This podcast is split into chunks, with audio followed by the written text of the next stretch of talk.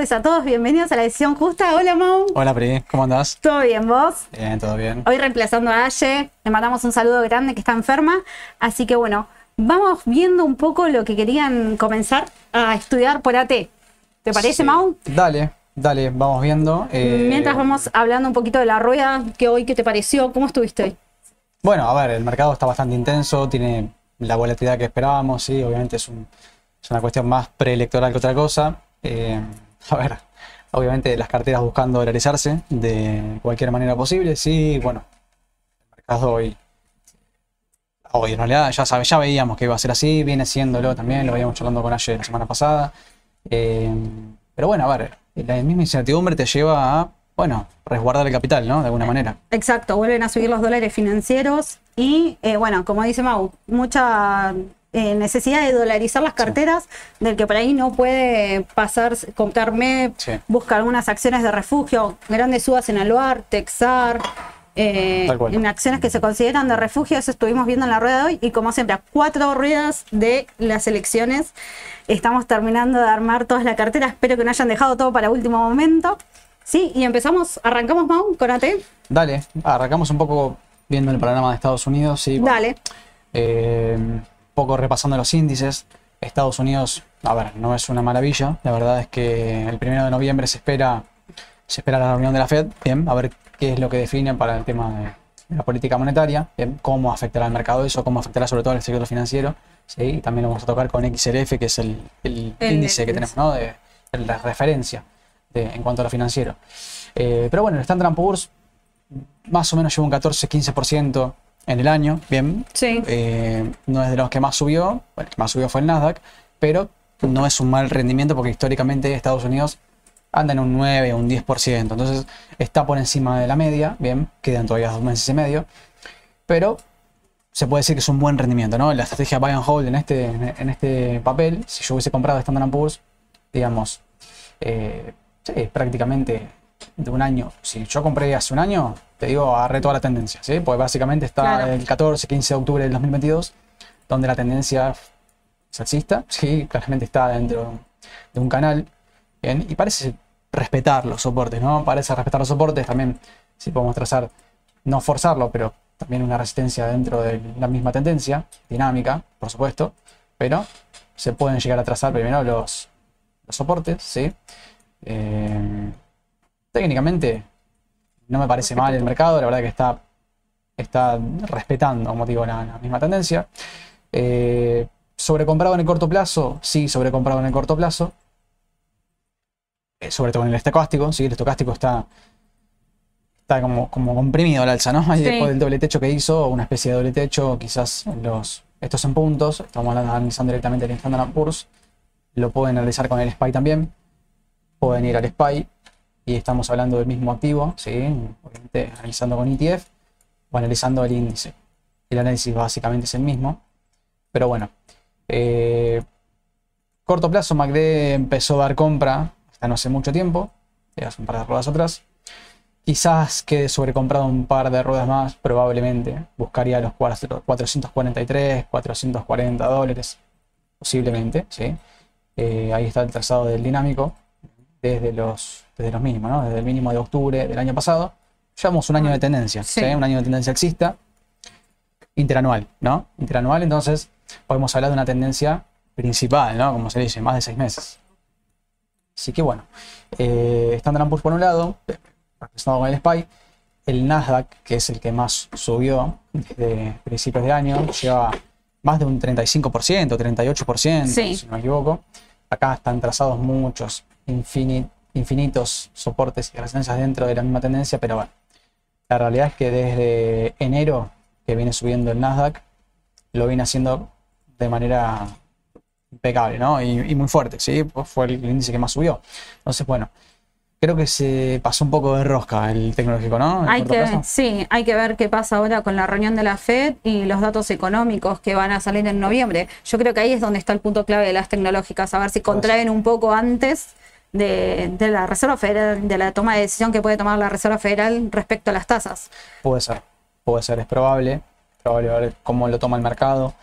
Eh, más que nada qué visualiza el mercado para el año que viene, ¿no? Si visualiza una baja de tasas o una continuidad de los mismos, del precio de- de- del dinero, ¿no? En la economía, que es básicamente lo que puede acelerar o frenar una economía, ¿bien? Sí, Eh, recordemos que hay muchos analistas que están, están digamos, advirtiendo, ¿no? De una especie de recesión Sí. en los Estados Unidos. Entonces, bueno, ojo con eso, ¿sí? Eh, lo técnico sirve, pero estén atentos a la parte fundamental, que es lo que en definitiva va a llevar al mercado al alza o a la baja. sí, lo vimos con Ale hace dos jueves atrás cuando vimos el sector de consumo, que cuando hay posible recesión, lo primero que se contrae es el consumo y las tecnológicas seguían subiendo. Entonces, ojo ahí que si hay recesión, las tecnológicas se pueden ver golpeadas también. Exactamente, pero bueno, hasta ahora no tenemos ningún indicio de vuelta de tendencia. Ahora tenemos un cruce alcista, Golden Cross, que eso indica que a largo plazo o a mediano plazo estamos ante una tendencia alcista, que de hecho es lo que está pasando ahora. Quizás esto se puede llegar a tomar como una especie de freno dentro de la misma tendencia, puede ser, una Muy especie de cuña. Eh, se le llama cuña cuando, bueno, hay como una especie de descanso, ¿no? Una especie de indefinición de mercado, que creo que es lo que está pasando acá. No sé si se llega a apreciar ahí. Ahí voy a sacar los soportes intermedios, así se ven. Lo pueden llegar a ver bien. Quizás lo que esté haciendo el mercado sea una especie de indefinición, acá tomando el Nasdaq como referencia, pero bueno, eh, más que nada porque sé que más subió, ¿no? Entonces, bueno, tenemos un, un soporte, una resistencia y un soporte dinámico, bien, donde, bueno, eh, prácticamente está indefinido, ¿no? Está definiéndolo. Bueno, esto síganlo con las barras de volumen, siempre es importante saber para dónde podría llegar a, salir el mercado, hasta dónde podría llegar a definir. Es muy difícil saberlo, pero uno tiene esos indicios con el volumen, ¿no? A mayor volumen en las uvas, obviamente probablemente sea una ruptura hacia el alza, ¿no? O una, un quiebre de la figura de indefinición, que es lo que está haciendo acá, eh, al alza, ¿no? Y una continuidad. A ver, esto es técnicamente hablando, va a depender mucho de lo que pase en la cuestión eh, de política monetaria. La inflación viene cediendo Sí. afuera, entonces, bueno, es, eh, fue efectivo. Sí, fue efectivo. El tema es a qué costo, ¿no? Estados Unidos lo, lo hace. Pero bueno, y cerrando con los índices, sí, digamos, un panorama general de- del exterior, el Dow Jones, ¿sí? El Dow Jones, que es el que menos subió, apenas está un 2% arriba, una cosa así. Eh, a ver, la tendencia, si yo tomo directamente, de hecho, desde octubre, vamos a tomarlo desde octubre, un año hacia atrás, a ver, ¿es alcista? Sí. No es muy regular que digamos, ¿bien? Los máximos, los mínimos son ascendentes, los máximos tendríamos que forzarlo un poquito más, pero la realidad es que la tendencia intermedia es bastante lateral, ¿sí? Sí, se viene moviendo entre más o menos los 330 dólares y, y no más de 350. Le ha costado mucho pasar 350. Entonces, bueno, yo analizaría esta tendencia como lateral. Bien, si yo analizo la tendencia como lateral, si yo quiero sacarle un rédito al Dow Jones, no lo recomiendo porque no es un índice que a mí me dé ver, posibilidades de corto plazo de sacar un gran rendimiento. La verdad es que no es un índice es el más de- conservador también. conservador, exacto, lo menos volátil posible. De hecho, se utiliza como, como refugio. Los argentinos lo utilizamos como refugio en CDR, ¿no? Exacto. Entonces, bueno, más que nada por, por el- por eso, el tipo de cambio y demás. Eh, aconsejamos igual de todas maneras estar en CDRs de estos tres papeles, Sí. ¿sí? para pasar las elecciones, el que tiene miedo y que no sabe qué hacer.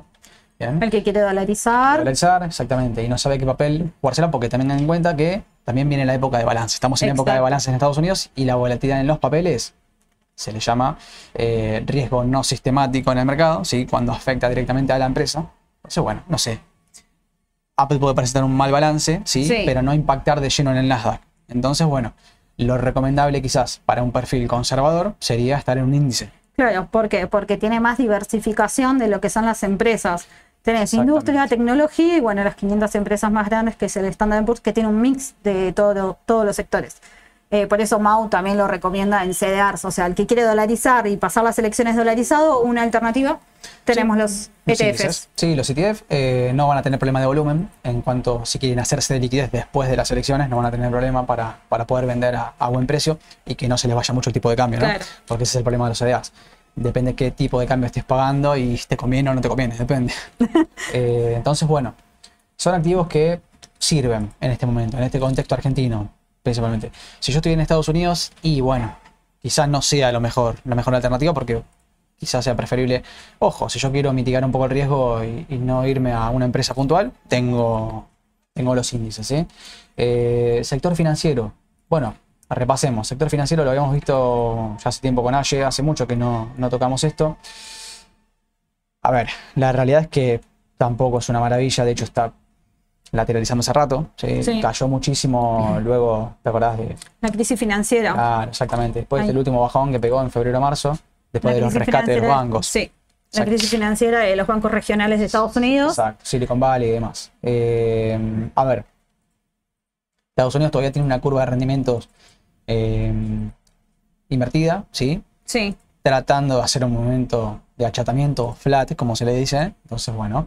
eh, pero la realidad es que hoy los bonos cortos siguen rindiendo más que los bonos largos y bueno, eso no digo que avecina, pero predice, predice prediría, eh, diría una, una, una recesión económica. Bueno, no sé, es lo que dicen.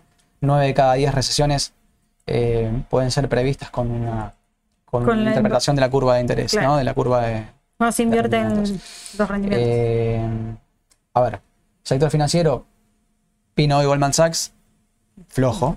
sí. Flojo, le quedaron contratos por firmar, no, no se esperaba, digamos, se esperaba un resultado flojo en Mm. cuanto a los balances. No vino mal el ingreso, sí, lo que sí, bueno, estuvo cortito el BPA, ¿no? El beneficio por Sí, acción. el beneficio por acción fue bajo en Goldman. Hoy las acciones de Goldman Sachs eh, bajaron, ¿sí? quedaron menos 1,60. Pero bueno, eh, netamente el, el sector financiero hoy está indefinido. ¿sí? La verdad es que no me gusta mucho. Lo vemos en XLF, lo vemos en Goldman Sachs puntualmente. Pueden ver también el gráfico de Morgan Stanley o cualquier banco, JP Morgan, ¿sí? bancos grandes de inversión, donde mm, no demuestra una fortaleza importante el sector financiero afuera. ¿sí? Ojo con eso. Eh, repasemos, ¿te, te parece el sector de petróleo, sí, el sector El energético? XLE. El XLE con Chevron y Exxon Sí. eh, formando parte de, Que bueno, del índice, ¿no? Hoy están un poco más eh, alcistas por todo el conflicto de Israel, donde los Exacto. commodities empezaron a subir bastante fuertes. Si bien hubo algunas caídas el día de ayer por el arreglo con Venezuela eh, que iba a tener Estados Unidos, pero bueno, eh, Estados Unidos no le conviene el aumento en el petróleo porque eso genera inflación. Claro, exactamente. Bueno, a ver, la mayor demanda siempre va a impulsar el precio al alza, ¿no? Como cualquier activo, sea un commodity o sea una acción o cualquier cosa, ¿bien? En el caso argentino, el dólar, ¿sí? Entonces, cualquier eh, activo que sea demandado, el precio tiende a subir. Entonces, bueno, eh, ha pasado, ¿te acordás que el, el pe- el barril de petróleo ha estado en precios negativos en Sí. 2020? ¿Te acordás? Con un exceso de, de oferta. Bueno, Para la pandemia. Exactamente, donde bueno, el almacenamiento costaba mucho, más que quizás el mismo barril, entonces bueno, eh, en este caso hay que ver cómo se da. Es difícil analizar un contexto de guerra, ¿no? Porque la verdad es que no es muy, muy agradable, pero nosotros tenemos que centrarnos en el mercado y en el mercado se ve que claramente hay una, va a haber un exceso de, de demanda. Bien, Eh, ahora, desde lo técnico, XLE parece ser una tendencia alcista, de hecho lo es desde hace ya tiempo, bien. Sí. Eh, iniciada, bueno, yo tenía marcado acá los retrocesos y, y extensiones de FIBO. De hecho, fíjate cómo ha respetado muchísimas veces los soportes y Los resistencias, ¿sí? Marcados, esta es la extensión, acuérdense de- siempre de marcar eh, después de un impulso, ¿sí? Un cambio de tendencia, impulso, do- esas dos condiciones para marcar retrocesos de FIBO, el retroceso en azul, después, una vez que retrocedo el papel y puedo marcar fin de ese retroceso, la extensión con, con naranja, ¿no? La extensión que se marca de mínimo máximo para analizar dentro de la tendencia cuáles son los posibles soportes y resistencias. Y de hecho, mira, fíjate que bastante. Los respetó bastante. Exactamente. Entonces, bueno, si yo me dejo guiar por este análisis particularmente de Fibonacci en Elliott, además de los soportes históricos, que eso también sirve, mira, estamos quebrando la resistencia que tenía en más o menos 91. 90 dólares. 90 dólares. Sí. Bueno, bien. Entonces vamos por los 93, que es un histórico, ¿sí? Que es un, Es el- un techo, otro, otro, un cuarto, y vamos por el quinto. sí, fueron los máximos que después de la pandemia Exactamente. con la Eh, guerra de Ucrania. Ustedes tengan en cuenta que el XL tiene, está compuesto básicamente eh, 50% entre Chevron y Exxon. ¿sí? Sí, 48%. Más o menos. Entonces, claramente son dos empresas que mueven la aguja de este, de este índice, ¿bien? de este ETF. Pero bueno, el máximo está en 93 dólares. Va a depender de lo que pase con el tema de la demanda de petróleo y demás, de cómo le afecte eso a las empresas. Claramente le viene afectando positivamente, ¿no? Exacto. Eh, entonces, el rebote se dio en 85, que fue un precio de resistencia en su momento. Una zona testeada como soporte, intermedia. Básicamente es una tendencia lateral. Yo me movería acá con osciladores. Si yo te si querés giro hoy te diría, mira, tengo que decir comprar o no comprar petróleo, porque hay muchas preguntas que se, se basan Sí. en eso, ¿no? ¿Qué hago? ¿Compro o no compro el petróleo? O acciones de, que tengas que ver con el petróleo. Relacionadas al petróleo. Exactamente. Bueno, mira, MACD está bastante neutral, ¿sí? Y es lógico que esté neutral porque es una tendencia lateral y el MACD generalmente funciona mejor en tendencias definidas. Bien, cuando hay una ausencia de tendencia, ocurre esto, ¿no? Que el papel lateraliza mucho y rebota en dos valores distintos en un canal paralelo. Bueno, generalmente recomendamos utilizar osciladores, ¿sí? Pueden usar el estocástico, pueden usar, acá yo uso el índice de fuerza relativa, pu- pueden usar cualquier otro, está bien igual. Entonces, bueno, me guiaría por la sobrecompra y sobreventa para, y obviamente los históricos, ¿sí? Para ver, claro, para ver cuáles son los niveles fuertes de soportes, de resistencias, Sí. y dónde puede llegar a cambiar el precio de corto plazo, ¿sí? Bueno, va en busca de los 93 dólares el XL. Bien, entonces, eh, el estocástico no está para nada sobrecomprado, todavía tiene, tiene un tirón para dar, bien. Probablemente lo busque y probablemente a este ritmo lo supere. Ojo, el volumen es clave acá, ¿eh? Y el volumen lo pueden usar como oscilador, como barras. Yo utilizo el oscilador de volumen que es bastante efectivo. A ver, por arriba de cero, buen volumen, por abajo de cero, bajo Sí. volumen. Entonces yo analizo el mismo rebote. Y bueno, ¿Cómo se dio? mirá, Con volumen. este último rebote fue con volumen y de hecho impulsó el precio. Ahora hay que ver hasta dónde llega y cómo el volumen empieza. El volumen empieza a caer. Bueno, volumen cae y si esto se sobrecompra dentro de, un misma, de una misma resistencia histórica, bueno, eh, atentos, ¿sí? No quiere decir que no vaya a superarlo porque a veces depende de otra cosa. Sí, en este caso tenemos un factor extra. Exactamente, que no tiene que ver con lo cuantitativo o técnico. Pero bueno, eh, este es un repaso básicamente de lo, sí, lo general, lo más importante de afuera. O sea que podemos ir a ver si el XLE llega a los 93 dólares. En este caso. Poder Es ir a un, es un valor a testear. Si es un valor a buscar, eh, atentos al que está comprado. Y el que está líquido y bueno, entro en petróleo, no, bueno, mirá, ten en cuenta que tenés un margen. eva- hay que evaluarlo, ¿no? Cada uno sabrá, pero tenés un margen muy corto, 2%. 2% hasta la próxima resistencia, donde puede ser superada. En no. dólares. En dólares, exactamente. Esto también lo tienen acá como, como CDR, Como ¿no? CDR, por eso. En, mirándolo en dólares es un 2%. En CDR hay que ver, porque bueno, tenemos la variación también del cotado con liquidación. Hay que ver el tipo de cambio y demás. Hay que ver cómo se da el tema de los CDRs de, cara a la semana que viene, claro, exactamente. A ver. Eh, demanda de CDRs, claramente hay. Sí. Sí. sube mucho el volumen en CDRs. También hay demanda de acciones locales, ¿eh? Ojo, no solamente es. Es que no todos pueden acceder a los CDRs. Por eso o mismo. sea, ahí es donde también tenés eh, la influencia también de Sí. esto de Aluat un 10%, Texar un 10%, Sí. IPF subió un 10%, hoy también en pesos. Eh, y bueno, hablando un poquito del mercado de Estados Unidos, Vamos a los ADRs, ¿te parece? mira, tengo a alguien que me está preguntando, porque mañana viene el balance. Y te lo preguntaba mucho en la cajita de preguntas. Me imagino. Tesla. Sí, me imaginaba. bueno, a ver, eh, viene el balance de Tesla. Tesla, bueno, últimamente lo venimos viendo en algunas decisiones justas acá con, con. De hecho, bueno, Tesla es un papel que a ver, para ganar en el corto plazo es genial porque claramente suele tener movimientos bastante bruscos, ¿sí? ¿Qué pasa?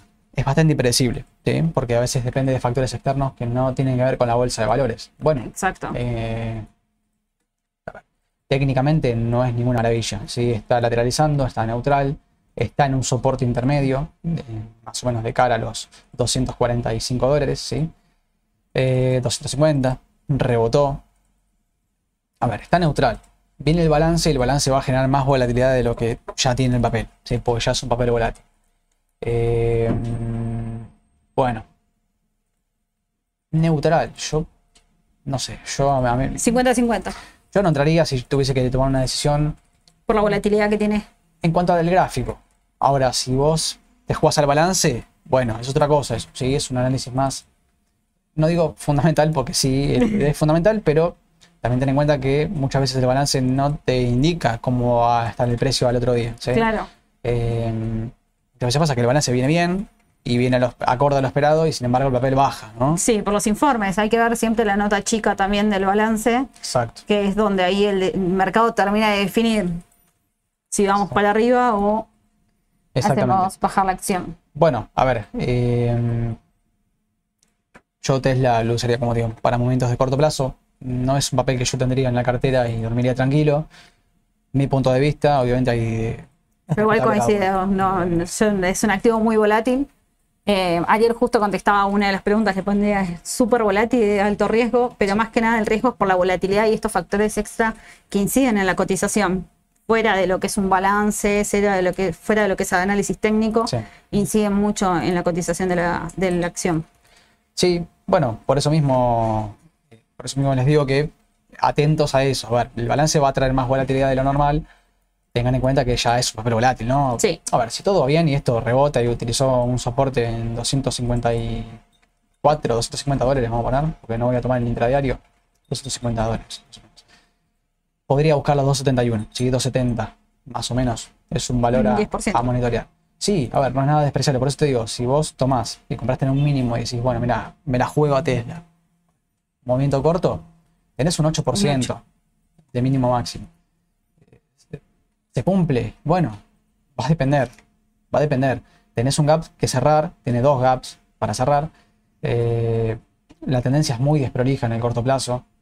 Desde junio Sí. hasta ahora, ya vamos cuatro meses que viene lateralizando, ¿sí?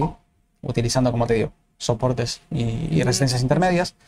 Bueno, si pasa a 271, 270 más o menos, zona de 270 dólares, ¿hasta dónde poder buscar? Bueno, los 300 es una posibilidad. Hay otro gap, ¿sí? Los gaps son, eh, digamos, eh, en el gráfico, ¿no? No siempre se cierran los gaps, acuérdense de eso, depende de qué tipo de gaps.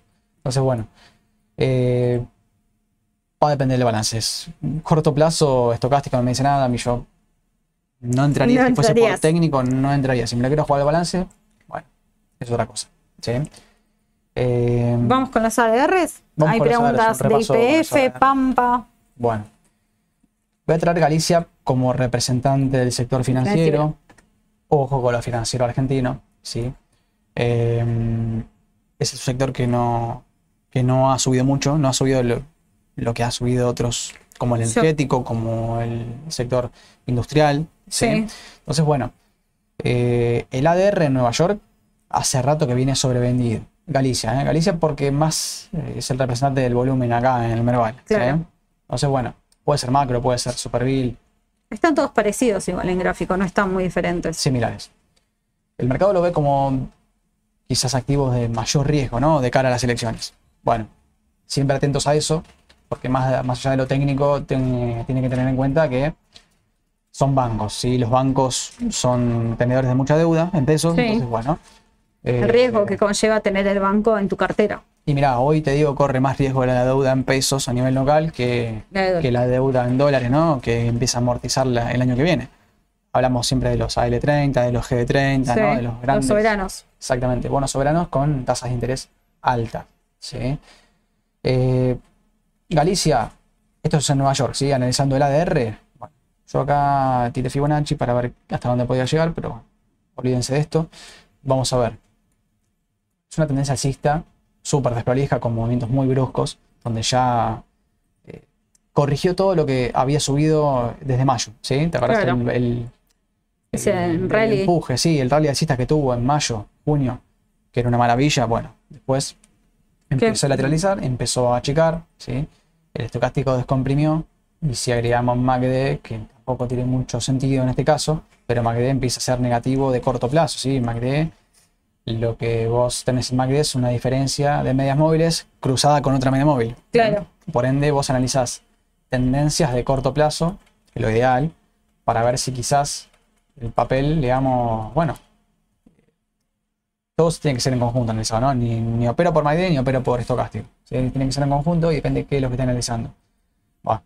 Eh, comprimido hacia la baja, ¿sí? fíjense que está bastante, bastante sobrevendido, bien.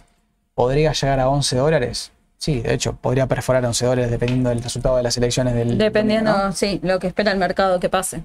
Por eso. Acuérdense que las ADRs, eh, eh, los ADRs, en 2019 eh, tuvieron un, Una baja, debacle. sí. Sí. 40, 50% abajo, ¿sí? Entonces, ya eso, digamos, derrumba todo análisis técnico que, que uno se puede hacer desde acá, ¿no? Entonces, tengan en cuenta eso. Pero yo me tengo que dejar guiar netamente desde lo técnico, olvidándome que hay elecciones el domingo. Sí, Posible soporte en 11 dólares, ¿sí? ¿Puede seguir bajando un poco más? Sí, puede seguir bajando un poco más y sobre todo por la vela que hizo hoy.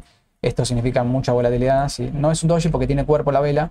No soy especialista en velas japonesas, eh, lo tengo que confesar, pero bueno. La vela japonesa acá, digamos, lo que me está dando es demasiado, demasiada volatilidad, ¿sí? Hay mucho, poco cuerpo y demasiada sombra, ¿sí? Como se le llama. Bueno, esto quiere decir que de un máximo mínimo hubo demasiado, demasiado rangos de precio, Sí. ¿no? O sea, fue muy, muy extenso el rango de precios de máximo mínimo, de apertura y cierre. Bueno, apertura y cierre fue positivo, levemente positivo, máximo fue muy alto, llegó a cotizar 12.75 y un mínimo no llega a 12 tocar igual los 12.80. 12.80, 12.90, como quizás podría llegar a ser una resistencia de corto plazo, yo lo veo cayendo un poco bajando más. más. Sí. A ver, vamos a repasar IPF afuera. IPF que es un papel que yo tendría a largo plazo y lo repito, ¿eh? Lo dijimos en su momento también en el, el 20 de septiembre cuando hicimos el, el El vivo en, vivo. en la bolsa, ¿sí? Sí, Eh, y de hecho es un activo que yo incluí en mi cartera. Si tuviese que quedarme un papel argentino a largo plazo o a mediano plazo, sería IPF. Bien. Más allá de si se privatiza o no, que si se privatiza, obviamente, eso le da un impulso claramente al precio. Ahora, eh, bueno, la tendencia parece ser similar, bien, a lo que es el financiero, a la Galicia. ¿Cuál es la diferencia? El tirón que tuvo el último tramo, ¿no? Uno analiza la tendencia global en este último tiempo, último periodo, y si sí, esa sí está, bueno, bárbaro, genial. Pero IPF ha tenido impulsos muy grandes desde julio del año pasado, pues ya llevo más de un año de tendencia.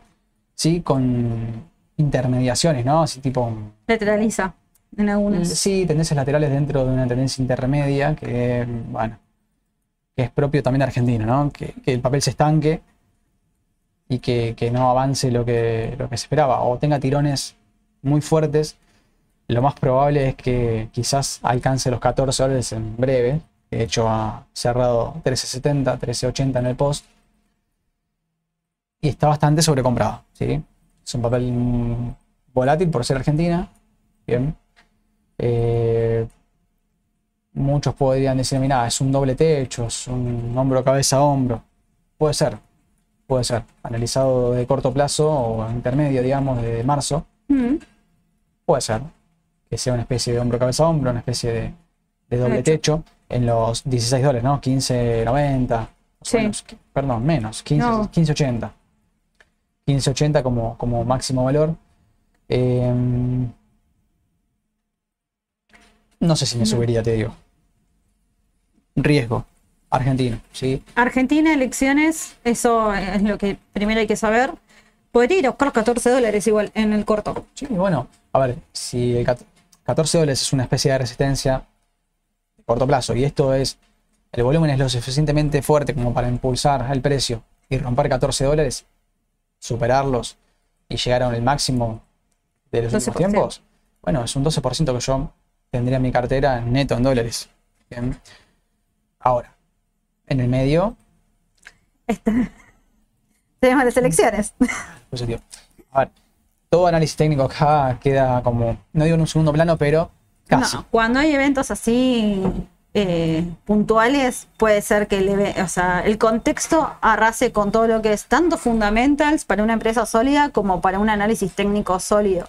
¿sí? El contexto a veces se lleva puesto bastante todo lo que uno analiza. Por eso es saber la volatilidad que enfrentan las elecciones. Totalmente, bueno, y plantearse un escenario, ¿no? A ver, el ¿Qué puede escenario, claro, claro, a ver, a, a ver, a- hay muchas personas mirándonos, ¿sí? Cada una tiene su pensamiento y cada una tiene su escenario posible. Bueno, está perfecto. Eh, no es que uno es acertado y el otro es desacertado, no, para nada. De hecho, eh, las elecciones están, de hecho, se dio una elección de tercios, ¿no? Entonces, Exacto. bueno, quiere decir que las posibilidades están abiertas para todos, ¿sí? Entonces, a ver, ante ese contexto, bueno, uno dice, ¿qué hago, no? ¿Qué hago? La incertidumbre es mayor, porque decís, bueno, el 2019 se definió en las PASO y más o menos el mercado ya había, bueno, más o menos no, el mercado ya había anticipado y, y el mercado argentino se derrumbó en su momento. Entonces, bueno, ya sabías que esperaba un mercado bajista tanto tiempo. Claro. Después vino lo del coronavirus, terminó de impulsarlo. Bueno, y Bueno, después, lo del COVID nadie se lo esperaba. Bueno. También. eso se le llama cisnes negros, ¿no? En el, en el- en el mercado son Sí, cisnes los negros. cisnes negros. Pero en este caso no, porque las elecciones vos ya sabés que vas a tener volatilidad. A ver, me hubiese encantado quizás preparar algo de, de opciones como, como vimos el otro día, ¿sí? Para los que operan en opciones o operan opciones, este contexto es ideal para aplicar estrategias de volatilidad, ¿sí? No lo digo como un consejo, porque claramente hay gente que me va a mirar y me va decir, y la verdad eh, que yo no me meto en opciones. Bueno. Mañana me llaman todos los clientes para preguntar por las Ya me la. Ya No, lo hacemos. eh, el tema es que, como te digo, volatilidad va a haber seguro. No sabes Sí. si el mercado va a ir para arriba o para abajo, pero vas a tener una volatilidad asegurada. Pero bueno, ahí es depende de lo que uno también crea que pueda llegar a pasar, Obvio. el candidato que uno cree que puede llegar a ganar, ahí vas a ver. Exacto. Según el candidato es la reacción que puede llegar a tener el mercado. Bueno, yo creo que va a pasar tal cosa, entonces mi estrategia puede ser un bear, un bull. depende. Sí, eh, lo ideal para operar con volatilidad son straddles, ¿sí? son tipo volatilidad, estrategia de volatilidad, ¿no? Conos, cunas, como se le llama, ¿no? Sí. Mm, No lo expliqué en su momento porque vimos opciones apenas, apenitas, pero bueno. Un básico fue. Fue un básico, pero bueno, ya está, no importa. Eh, cuestión de que, más que nada, el mercado argentino hoy tiene descontado el tema del tipo de cambio, más que nada, ¿no? Exacto, Eh, tenés- hay que tener en cuenta eso, que el tipo de cambio se está evaluando mucho al momento de dolarizar las carteras. Claro, tal cual. Entonces, más que nada, eh, atentos a eso, atentos al tipo de cambio. eh, no sé si no dirían pagar un tipo de cambio alto en este, en este contexto. Yo no sé si es alto el tipo de cambio. En realidad no hay proyección alguna. Porque no sabés. Está muy incierto el panorama y como vos decís, una elecciones de tercios. Así que está abierto para cualquiera la posibilidad. Habría Sí. que ver qué pasa el domingo y si se va a balotaje, bueno, ahí ya tenemos un panorama un poco más definido, porque son dos candidatos nada más a los que... Sí. Y se va a saber más para qué lado tira más el mercado que para uno para Y el otro. depende cómo sea el balotaje, ¿no? No es lo mismo que eh, el oficialismo entre al balotaje que no entre. Mm. Más a. Milley o Milley Bullrich. Porque si tenés las dos oposiciones dentro del balotaje y ya queda fuera el oficialismo, no es lo mismo que tenga chances hasta, hasta último momento, ¿no? Claro. Por eso te digo, a ver, se pueden dar diversos escenarios y todos son válidos dentro del análisis eh, previo, ¿no? Ahora, eh, la recomendación desde Raba es, ¿prefieres conservadores? Ojo con el tipo de cambio, ¿sí? Estén resguardados en el tipo de cambio lo máximo posible, perfiles poco más arriesgados, eh, obviamente hay intermedios, pero más arriesgados, bueno, la Tenés cartera estrategias. que... Hay estrategias, hay carteras que se pueden armar, de hecho, los bonos, yo los compraría, los bonos dola- dolarizados, ¿no? Bonos soberanos. De hecho, Ahí incluí... tiene la diferencia. Alto riesgo, un poquito más moderado, conservador. Bueno, Más pero un 5% yo, no en mi tendría. cartera, yo en mi cartera teórica incluí papeles como Coca-Cola, por ejemplo, ¿me acuerdo? Donde decía, bueno, porque veía el tipo de cambio más alto. El contado con liquidación, el financiero, el MEP, bien. Eh, pueden incluir también, yo creo que están a tiempo, yo particularmente creo que están a tiempo todavía de cubrirse con el tipo de cambio oficial, bien. La brecha está demasiado amplia del financiero y el oficial, donde, bueno, el mercado especula todavía con que puede haber una próxima devaluación del tipo de cambio oficial, y prácticamente está 350. 350. 365 si vam- vamos en realidad el oficial oficial y no 365 oficial. mayorista. Bueno, Sí. en- tengan en cuenta eso. Para todos los perfiles recomendamos dolarizar. Después va a ver si, bueno, si es un perfil más conservador, dolariza más. Con- o si sí. más arriesgado, dolarizará menos. y Pero el que tiene moderado puede tener algo de acciones argentinas, decir, bueno, vamos. totalmente. YPF, Pampa, todas las energéticas también subieron mucho por la misma situación que en el exterior. O sea, todo el, eh, el conflicto en Israel eh, llevó a todas las energéticas a seguir subiendo. Tal cual. Bueno, a ver, vamos al VAR, que es un papel que Muchos lo estudian PDA. Albert y Ternium son las. sí, terminó más 9 hoy en el Merval. Es un papel que no tiene ADR, eh, lo- con lo cual hay que verlo en pesos. Sí. Esa suba Eh, empinada que tiene. A ver, esto es lógico que está así, claramente va a estar así y probablemente continúe después de las elecciones porque, porque claramente lo que está diciendo es, bueno, yo me juego a este papel esperando una devaluación. Evaluación. ¿bien? Entonces, bueno, eh, esto no me llama para nada la atención. De hecho, las medias móviles están ni las ni las incluyo porque están dando ¿Texar está igual? Bueno, están parecidas, ¿sí? Están parecidas. Sí. El último impulso fue quizás un poquito más violento, ¿no? En, en Texaco se había quedado un poco. Ter- esto está- es Estaba más ¿no? retrasada, Ternium en la sí. bolsa de valores local. Bien. Preguntaron muchos por Ternium. Está muchos. eh, CDR es su lugar en México y Texar es Ternium en sí, Argentina. exacto, exactamente. Por bueno. si alguno opera también afuera. Exacto. Esto lo pueden comprar ¿Qué acá. Es como, como Texar, ¿no? El, el ticker sí se muestra. Eh, pero bueno, son dos papeles muy demandados. Sí, En este para tiempo. cobertura del oficial. Exactamente. Eh, pero bueno, a ver, el contexto dice, bueno, eh, la- las personas no quieren liquidez, ojo a las carteras en pesos, la tasa de interés, voy a tocar el tema de tasa de interés puntualmente porque, porque hubo muchas preguntas, yo tuve muchas preguntas del tema de la tasa de interés, ¿qué hago? ¿Me apalanco? ¿Me cauciono? Eh, ¿Coloco tasa? ¿Tomo, Tomo caución y Bueno, a ver, compro acciones. tengan en cuenta que el mercado, si se da más o menos una elección quizás similar a lo que fue el paso, el tipo de cambio, el mercado ve que el tipo de cambio puede volver a saltar, de hecho va a saltar si... Tuvimos ambas cosas. Tuvimos una devaluación y una suba de tasas. Yo creo que la suba de tasas es consecuencia claramente De la del- devaluación. de la devaluación y en realidad la devaluación es consecuencia del salto del tipo de cambio financiero, ¿sí? Claro. Porque las dolarizaciones, siempre el mercado es expectativa y se trata de dolarizar al menor tipo de cambio posible si yo veo que el mercado me va a resguardar en dólares. Bien, si yo quiero tener dólares en el futuro, Claro. lo voy a comprar ahora, no lo voy a esperar después de las elecciones. Entonces, claramente, si todos nos ponemos de acuerdo, el tipo de cambio salta. Bien. En ese caso, si se espera una devaluación como se espera, como los, fu- los futuros, los dólar linked, bonos, Sí, las acciones como Alvar, bien, que esperan, que pase. que esperan que haya una nueva devaluación quizás mayor a la de las PASO, Sí, bueno, probablemente haya una suba de tasas, acompañe una suba de tasas de interés. Ponele, yo me cauciono hoy y tomo deuda para comprar acciones. Yo esa deuda tengo que cancelarla en algún momento. Si yo estoy tomando préstamos, pesos al mercado, una tasa de interés hoy nominal más o menos de un 100%, vamos a redondearla, 105% anual. sí. ¿bien? a una semana. Eh, si la semana que viene, el lunes que viene, la tasa pega un salto, ¿sí? o, o de hecho suben la tasa de interés, vamos a poner, no sé, 50%, por decir una burrada, ¿no? Sí. 50%. Bueno, yo voy a tener que tomar un préstamo siguiente a esa tasa, ¿sí? Claro. con activos que dependiendo del escenario pueden subir o bajar. ¿sí? Entonces, el riesgo es demasiado. ¿sí? Ojo con eso. ¿Por qué lo aclaro? Porque hubo muchas preguntas. ¿Qué hago? ¿Me cauciono para la semana que viene? Mirá, es un perfil muy arriesgado. ¿sí? Más que las opciones. Imagínense. Tomar deuda en este contexto, en una tasa de interés alcista, ¿sí? con un tipo de cambio que probablemente salte y la devaluación a mí. Aparte, el mercado se está adelantando a esa se está devaluación. adelantando. Por eso ya, está trasladando a precios esa devaluación, pero no la suba de tasas. Porque la suba de tasas es en el momento. Exactamente, la suba de tasas va a Es ser una eso. consecuencia de. Entonces, ojo con el tema de los apalancamientos, ¿sí? Porque si el activo baja, si yo me apalanco para que el activo suba, si el activo baja, el- mi apalancamiento es mayor. Si yo tengo una Sí. deuda que es fija, que voy a tener que renovar la tasa más alta con activos que valen menos. Entonces el apalancamiento sube. Bien. Ojo con eso más que nada porque si tienen que cancelar una caución. Hay que ver la eh, cantidad de papeles y te alcanza. yo lo definiría esta semana, ¿sí? Ojo con eso. Bien. Eh, y bueno, es un poco el panorama, digamos, de, de Argentina. El contexto General. es complicado, sí, es complicado. Es incierto, ¿sí? Entendemos también su preocupación porque, bueno, eh, ya pasamos unas cuantas elecciones y sabemos que, que siempre es así, ¿no? Sí.